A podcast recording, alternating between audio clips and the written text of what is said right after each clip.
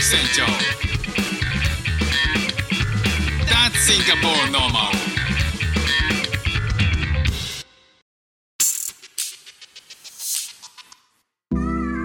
どうもフック船長です。シンガポールで4歳と5歳の息子の子育てをしている主婦です。このチャンネルは子育ての話や英語学習の話海外生活で面白いと感じた日本との文化や価値観の違いそこから改めて感じた日本のすごいところなんかをお話ししております。えー10月の2日、えー2ん？1日2日とシンガポールで F1 レースというのがね市街地で開催されていたんですけどもえっと、僕個人としては行きたい気持ちはあったんですけどチケットがどうも高かったりとかあとは夜の8時9時ぐらいにレースが開催されるってこともあって息子を連れて行くのはちょっとなーっていうのもあってですね、まあ、今年に関しては、まあ、買う気がそもそもなかったんですよね、えっと、チケットを。で、えっと、まあもう少し大きくなって息子が興味が出てくればえーまあ、チケット買ってねあのいい席で見に行くっていうことをしてもいいかなっていうふうに思ってたんですけども直前になってね本当に周りの人たちが F1 行くよ行くよっていうふうに言い始めてそうなんだ意外と行くんだっていう。えーっていうことがだんだん分かってきて僕もねちょっと本当いや行きたいな本当はみたいなふうに思い始めたんですよね。で、えー、と直前ぐらい5日ぐらい前になって開催5日ぐらい前になってえっ、とまああの友人とちらっとその話してたら、えっと、友人の、えー招待でなんかパーティーが開催されるんでそこに連れてあの招待できるよという。でそのパーティーっていうのは別に F1 のオフィシャルのパーティーではなくてその、えー付近レースレース場付近での、えー建物で、まあ、ある施設で開催される、まあ、F1 とは全く関係のない、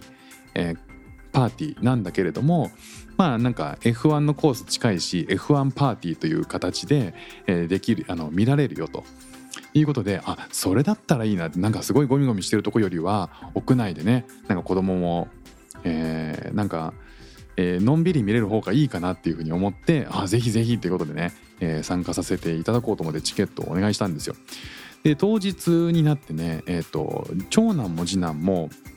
実はむちゃくちゃあの F1 が見たいというモチベーション高まっていましてというのもなんかあの直近カーズっていうディズニーのカーズっていう映画を見てたんですよね。でそのカーズが、えー本当にシンガポールにも来るんだカーズみたいなレースがシンガポールでも見れるんだよっていう、えー伝え方を僕がしてたんでカーズみたいカーズみたいなみたいなめちゃくちゃテンション上がっちゃって。え2人ともめちゃくちゃ楽しみにしてたんですけど次男の4歳の方がなんとですね当日前日当日と発熱をしまして、えー検査あテストの結果あの陰性だったんですけど、まあ、ちょっと多分風邪がね、えーここ2週間ぐらいずっとあの長男が引いたり次男が引いたり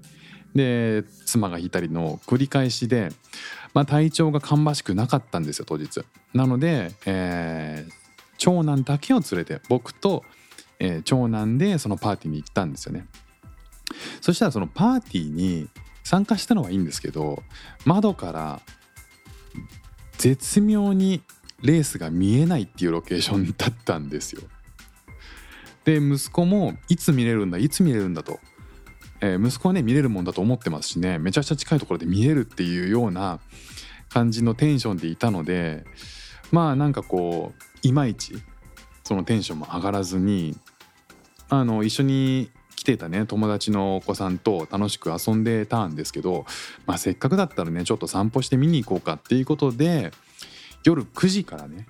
えーまあ、パーティー終わって夜9時前ぐらいから、レースが始まる時間に合わせて、えーじゃあちょっと散歩してみようかと。もしかしたら隙間から見れるかもしれないからっていうことで、まあ、実際ね隙間から見えるっていう場所も結構あったりするんでほとんどがねネットで覆われてるんですけどね。あのその中でも、まあ、見れる可能性があるんだったら行ってみようと。せっかくだったらね息子にも見せてあげたいっていうふうに思って、えー歩いたんですよね。まあ、息子その夜9時って言ったらもう完全に寝てる時間だったりするんですけどその時ばっかりはねお昼寝もきっちりしてるし、えーなんかもう見たいモチベーションが高かったんでしょうね。だいぶ大股で、えーカッカッカッとカッポカッポ、えー僕の前をして、えーしばらくしてねなんかその第3ゲートっていう、えー入場ゲートがあったんですよ。でその付近で、えーなんかゲートの近くでなんかフェンスを肩車したら見えるんじゃないかなみたいなところがあったんで肩車したんですよね。そしたら、えー息子には、えーうまいこと見えたらしくてめちゃくちゃテンション上がってましたね。ただなんかそこでずっと肩車しててもしんどいし僕も見えなかったんでちょっとまあ移動しようかということで、えーもっと見えるとこあるかもしれないからっていうことでそこから15分か20分か、えーもうそのぐらいかな、ね、あのいろんな、えー F1 レースの、えーコース周辺を歩きながらですねあそこ見えんのかなここ見えんのかなみたいな感じでいろいろ行って息子もなんかあそこ見えないここ見えないみたいな、まあ、あの肩車したりしなかったりしてかなりいろいろ歩き回ってですね、まあ、最後、えーあそこなら見えるかもしれないということで最後の最後もダメ元で行ったところが、えー結構いい感じで、えーその非常階段みたいなところが空いててそこに人が入ってていくのを見つけてあここだって行けんじゃないの？ということで入っていったらめちゃしよく見えたんですよね近くで。で息子も大興奮して「わーわーわー」って言ってでその動画撮ってるのを「もうお母さんに送ってよお母さんに送ってよすごいね」っていう感じで、まあ、実際息子の目で見て見られたんでよかったなと思いました。なんかこう5歳で、えーなんか F1 ってあまりにこう音がうるさくって子供の耳にはちょっと大きすぎるかなとは思ったりしたんですけど、うん、さほどなんかその場所とかねその走り方によってはうるさいところもあるんでしょうけど、えー今回はそこまででもなかったんでまあ良かったなというふうに思いました場所的にはね。